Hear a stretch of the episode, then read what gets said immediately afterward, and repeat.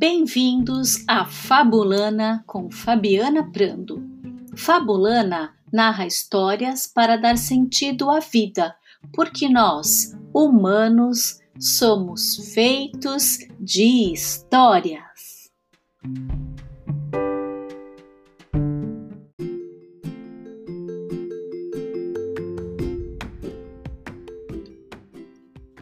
Fabulana de hoje, Fabiana Prando conta Pandolfo Bereba de Eva Furnari e bate um papo com Miriam Guedes, educadora, psicóloga e escritora.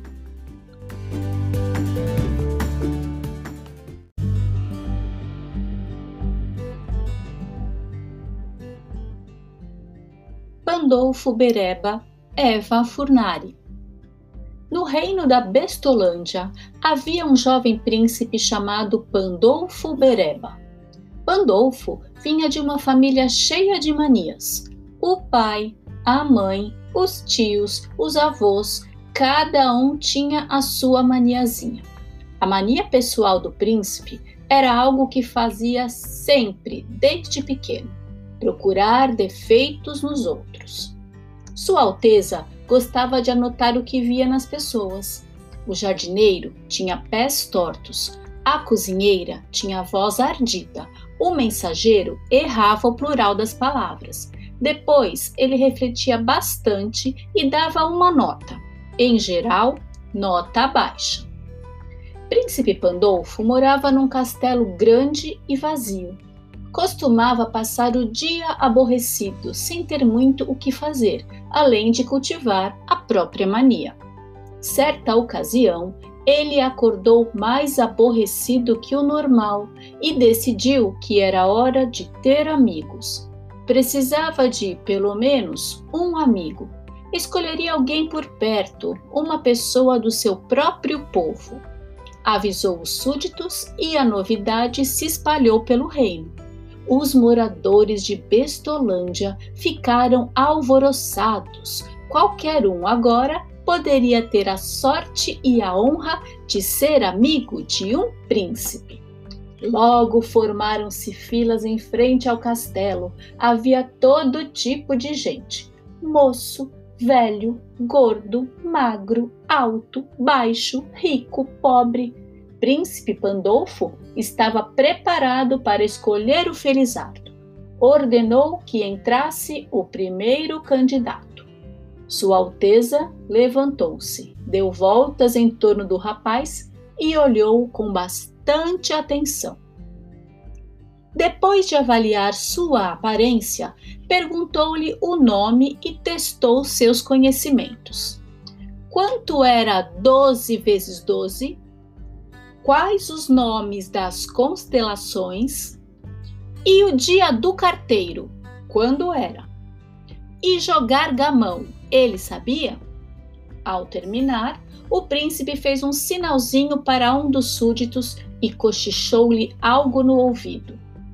O ajudante então escreveu com letra caprichada: alto, magro, loiro, elegante, bem vestido, perfumado mas não tem cultura, não tem estudo. Nota 5. Amigo de príncipe tinha que ter cultura, não podia ser qualquer um. Sua Alteza fez um sinal discreto para o outro súdito e o candidato foi dispensado. Mandaram entrar o segundo. Pandolfo o observou, fez diversas perguntas e concluiu: inteligente, culto, estudioso, Sabe filosofia, matemática e astronomia. Fala cinco línguas, mas veja só o jeito como se veste. É lamentável. Nota 4. Para ser amigo do príncipe, tinha que ter boa aparência. E assim foi o dia inteiro, um atrás do outro avaliado. Esse bigode é horrível, parece um barbante engomado.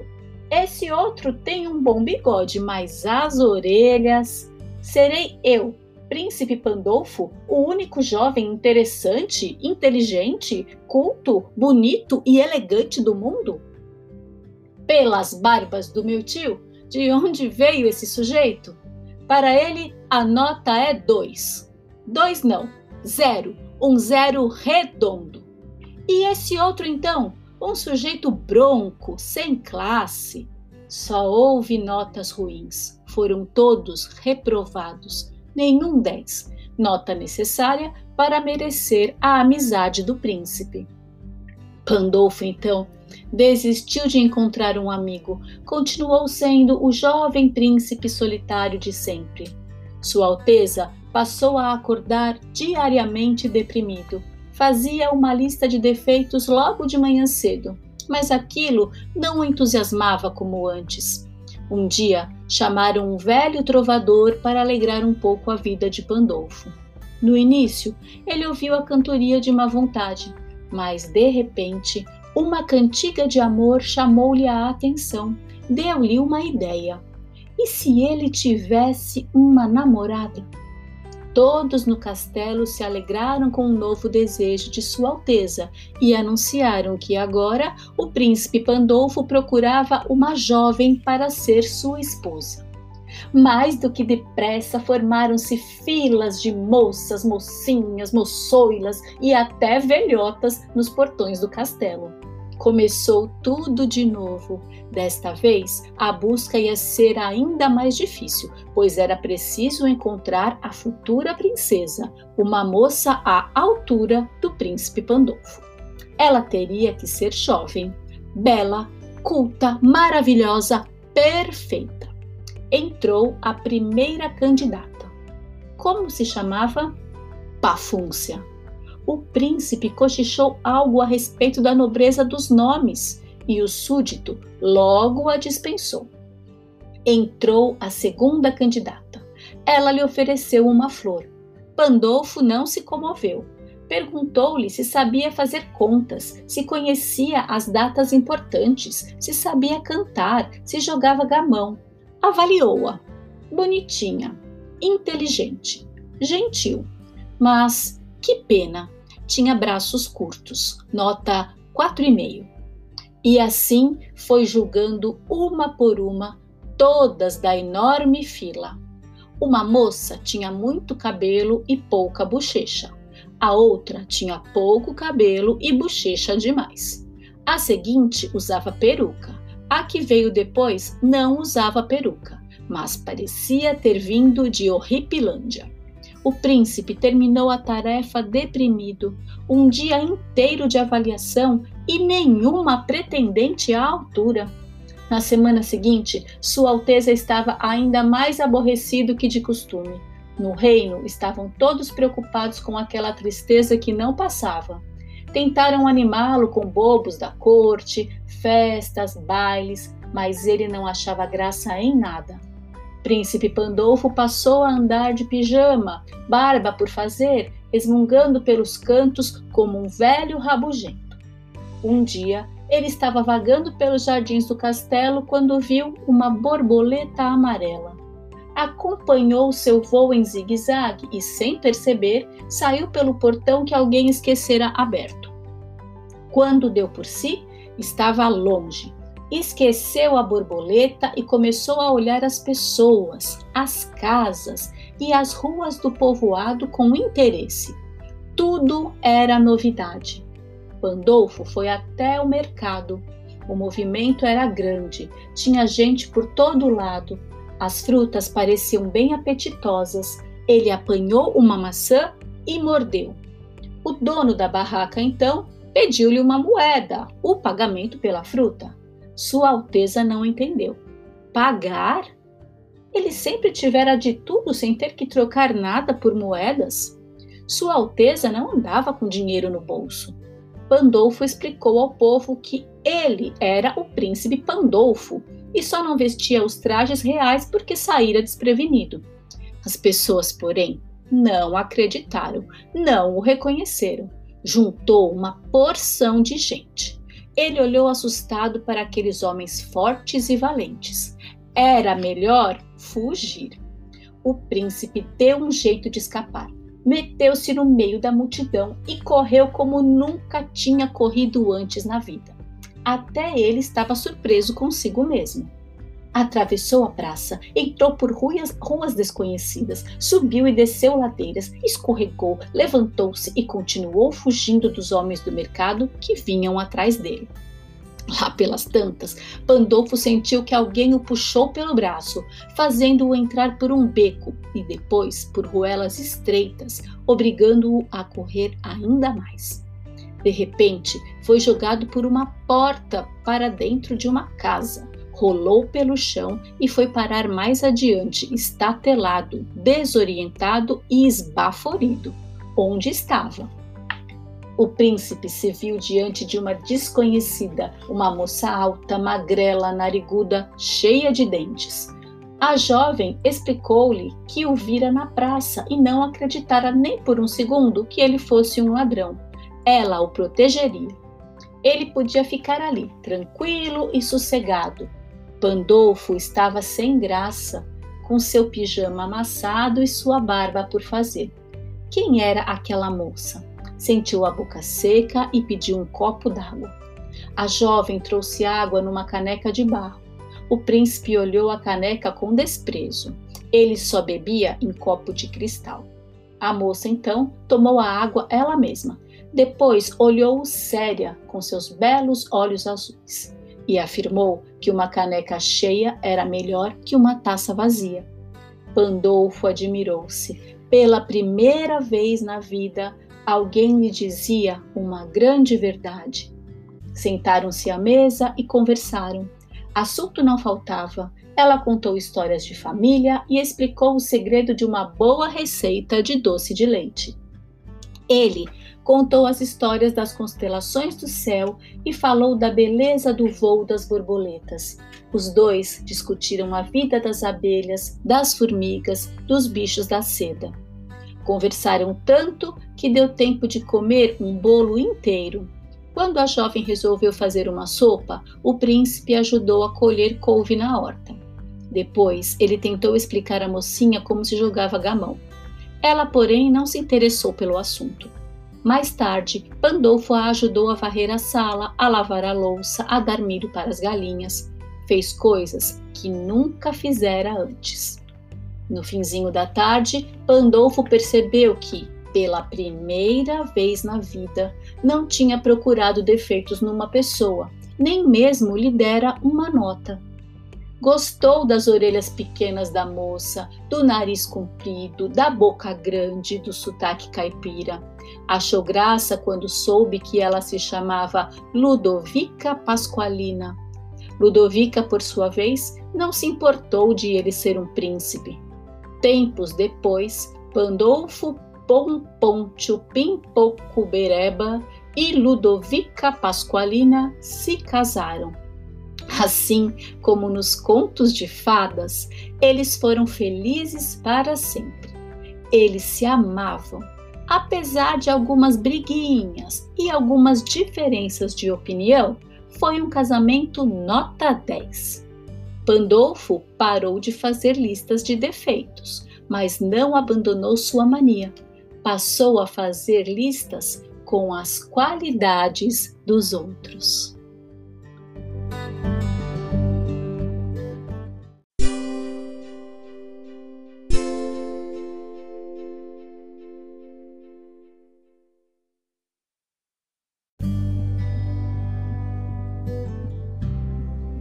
Chegou a hora boa de puxar o fio da trama e tecer sentidos.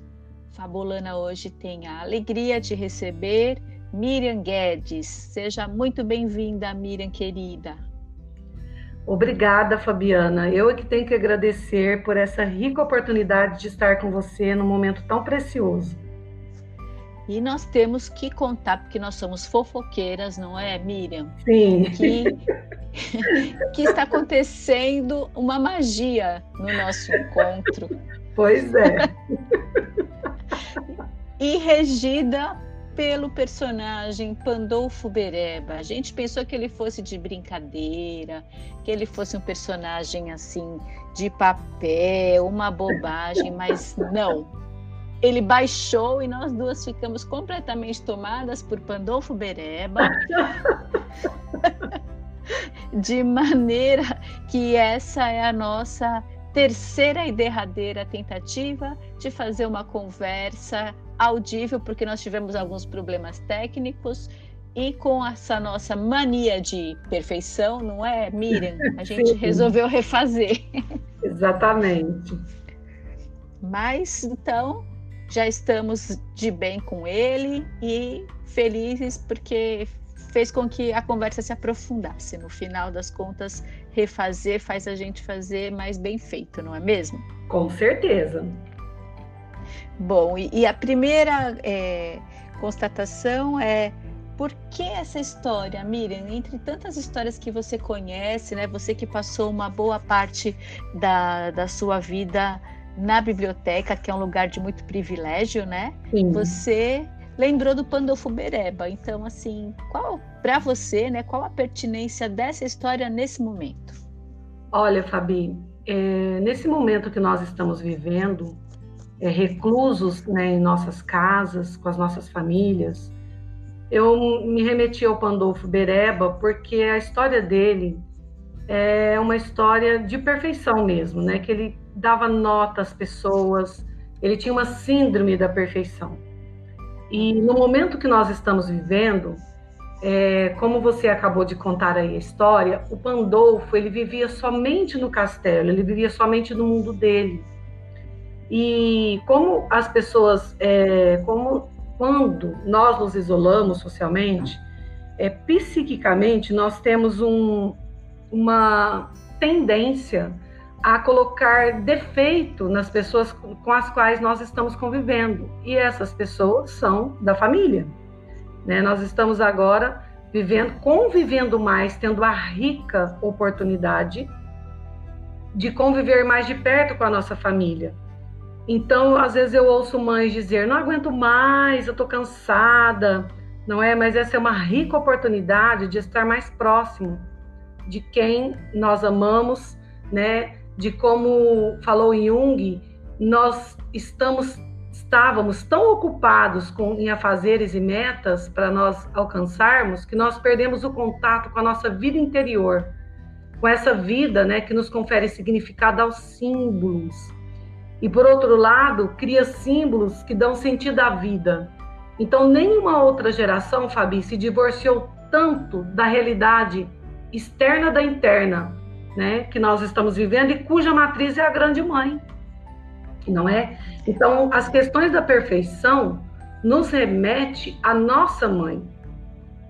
E quando ele sai do castelo, que ele antes de sair, né, ele faz filas para arrumar amigos, faz fila para arrumar uma namorada e nada. Ele não consegue dar nota, uma nota condizente às pessoas. Interessante que ele vai para o jardim do castelo e lá ele encontra uma borboleta amarela, Fabinho. Uhum. E quando ele encontra com alguém que não é familiar a ele, que não, ele não tem julgamento de valor, ele dá nota 10. E ele sai andando atrás da borboleta. E quando ele percebe, ele sai do castelo, ele vai para a cidade, ele vai ter contato pra, com as pessoas, não é? E lá ele encontra a Ludovica. E a Ludovica é uma moça que salva ele, entre aspas, né, de um linchamento, porque ele é. come algumas coisas. É, e ele não está acostumado, né? É, e parece que ele sai com a roupa que ele estava no castelo, enfim, né? Ele sai e sai também desprevenido e acaba comendo uma fruta, ele morde uma maçã e não paga, né, pela maçã. Exatamente. E aí ele diz que ele é príncipe, e ninguém acredita que ele não tá com aparência de príncipe, né? Além do mais, é. ele tinha uma aparência horrorosa, né? As imagens, a Eva Furnari retrata muito bem isso. Ele exigia perfeição, mas ele era todo perebento, né? Cheio de verrugas. É, isso. E, e aí isso nos remete, essa síndrome da perfeição, nos leva ao olhar, né? É, muitas vezes nós não acolhemos é, nós mesmos da maneira que nós somos, porque faltou o olhar, e nós vamos ver que esse olhar nos remete à infância, né? O olhar da mãe, o olhar da, da paternidade, da maternidade. Então, o ver, o olhar tem duas funções: o ver e o olhar também tem a ver com o outro me olha, ele me diz quem eu sou. Né? Eu recebo a referência de quem eu sou pelo olhar do outro. E uhum. você pode observar um bebezinho, ele sempre está buscando o olhar dos pais. Se você pega um bebê no colo de uma mãe, ele sempre vai buscar a mãe, não é? Ele sempre procura esse olhar. Então ele, ele percebe quem ele é pela identidade, porque a mãe ela dá identidade para o bebê. Ela fala: você é meu bebê, você é meu filhinho, você parece com fulano. E o pai geralmente ele faz o corte psíquico, não é? Ele apresenta o mundo para a criança. Se você observar um pai quando ele dá um bebê na mão de um pai, ele vira esse bebê para a rua e ele fala: olha lá o pequenininho, é. olha lá o é, pequenininho, é. porque o pai inaugura a criança no mundo. Então, quando essa uhum. criança não recebe essa segurança né, psíquica, que o pai fala, pode ir que eu estou aqui, pode conquistar que você vai conseguir, nós tendemos a querermos ser perfeitos para agradar esse pai que ficou aí perdido na nossa psique humana aí da infância, né? Ou agradar essa mãe. E muitas vezes os pais, por N motivos, é, desaprovam os filhos, não é? Dizem assim: olha, você não dançou balé como eu gostaria que você dançasse, você me envergonhou. E essas coisas nos marcam, ficam uma matriz da infância, porque é, quando nós somos crianças, é, a, a, nossa matriz psíquica, eu, uma linguagem muito simples, eu digo que é como uma argila bem molinha. Aquilo que geralmente os traumas, aquilo que foi grave, nos marca e nós vamos vivendo uhum. a vida e todas as vezes que nós passamos por momentos difíceis, nós retomamos aquela emoção. O nosso cérebro busca como se nós fôssemos ainda bebês, como, como se nós fôssemos ainda crianças. E a nossa mente nos trai, vamos dizer assim. Né? É onde vem o desespero, principalmente nesse momento que nós estamos passando agora. A sensação de que nós não vamos dar conta, a sensação de que é o fim, que aquele plano perfeito que eu tinha para minha vida foi todo abaixo, não é? É. Então, é engraçado você tá. Desculpa te cortar. É, mas o, o, o, Pandolfo aqui a gente não sabe muito da história, né, pregressa dele. A gente só sabe que ele veio de uma família cheia de manias, Sim. né? E, então eles não entram no, no, detalhe dessa família, mas enfim, família cheia de manias. Quem não tem uma família cheia de manias? Então a gente já se sente assim um pouco é, próximo a ele, Sim. porque famílias e suas manias é uma coisa recorrente. Sim. E me chama muito a atenção esse ambiente é, real, né, do palácio e o ambiente que é simples, né, da rua. Sim. Interessante que o ambiente do real, como da realeza, é o mais ilusório, né? Sim. E o ambiente é, simples é o que vai dar para ele um dado de realidade, porque quando ele encontra com a Ludovica, como você disse, né, que ela acaba salvando o, o uhum. Pandolfo, é, ele se esquece de dar nota para ela, né? Ele não dá nota para ela, como ele dava nota para todo mundo anteriormente.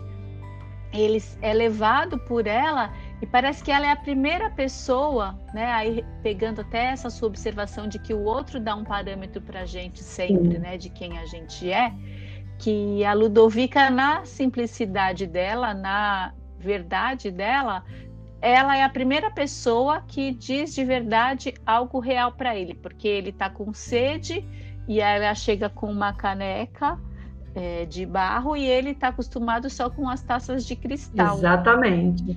E ela, é, ela não tem a menor cerimônia de dizer que entre um, um copo rústico ali de barro com água e uma taça vazia é muito melhor, muito superior o, o copinho simples ali com água, né? E aí é, isso tão simples faz uma diferença para ele, né? Porque ele nunca tinha tido de verdade um encontro com algo real, Sim. né? Com alguma coisa que fosse verdadeira, autêntica. Né? Exatamente. Né? Quando ela fala, seu tonto, a água e a sede são mais importantes que o copo, ela está trazendo ele para o mundo real. não é? E muitas vezes, quando é. nós ficamos só atentos a ser perfeito, que... a ser aprovado pelo outro, né? Quanta, quantas pessoas vivem a vida toda, Fabi, é, desejando a aprovação do olhar do outro, porque não tiveram essa aprovação na infância, não é? E, e eu deixo uma dica aqui para as pessoas: se você se faz sentido alguma coisa que nós estamos falando aqui, você, se você se identificou, procure olhar para essa mãe, a história dessa mãe.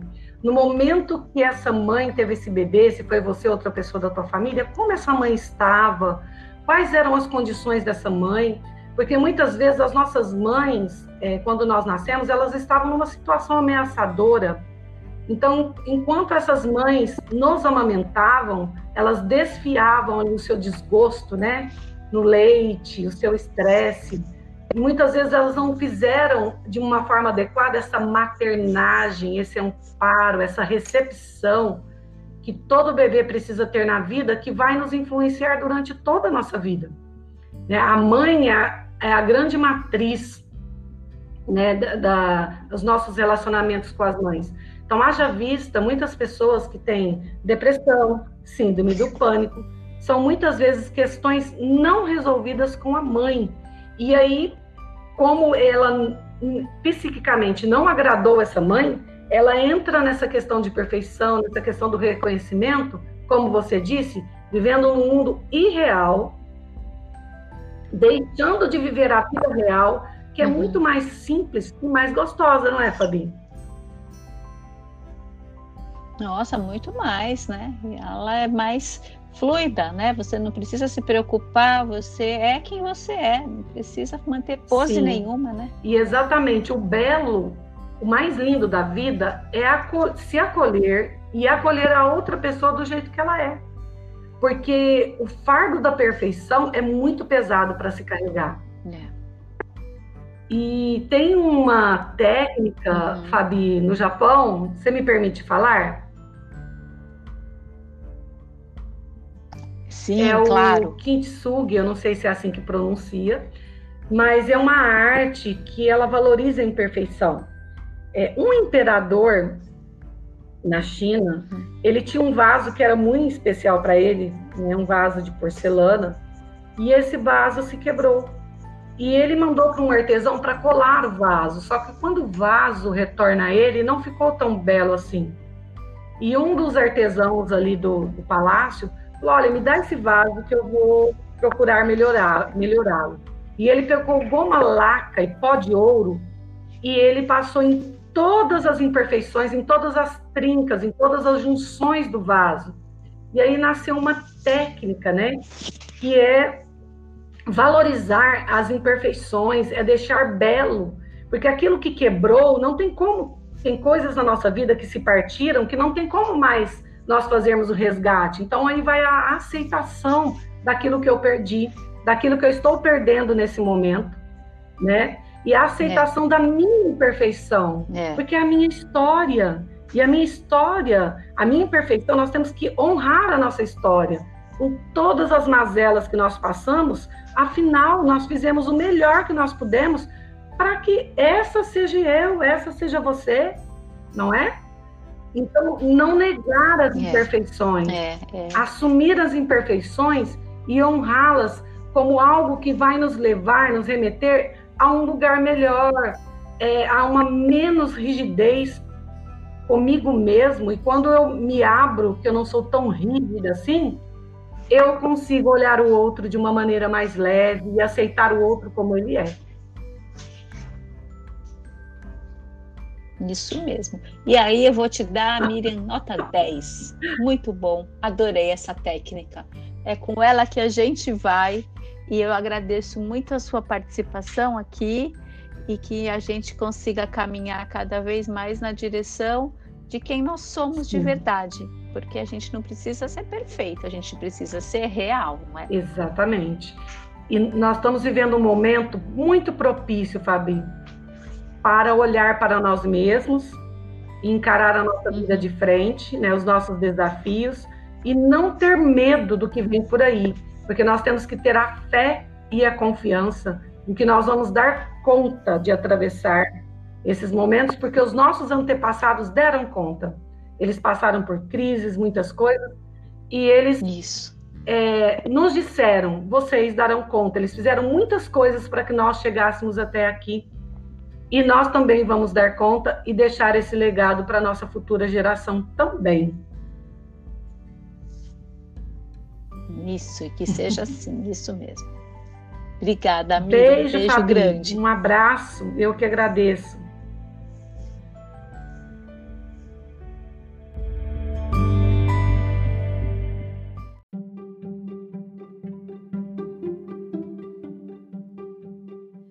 Obrigada por ouvir Fabulana com Fabiana Prando. Fabulana narra histórias para dar sentido à vida, porque nós, humanos, somos feitos de histórias.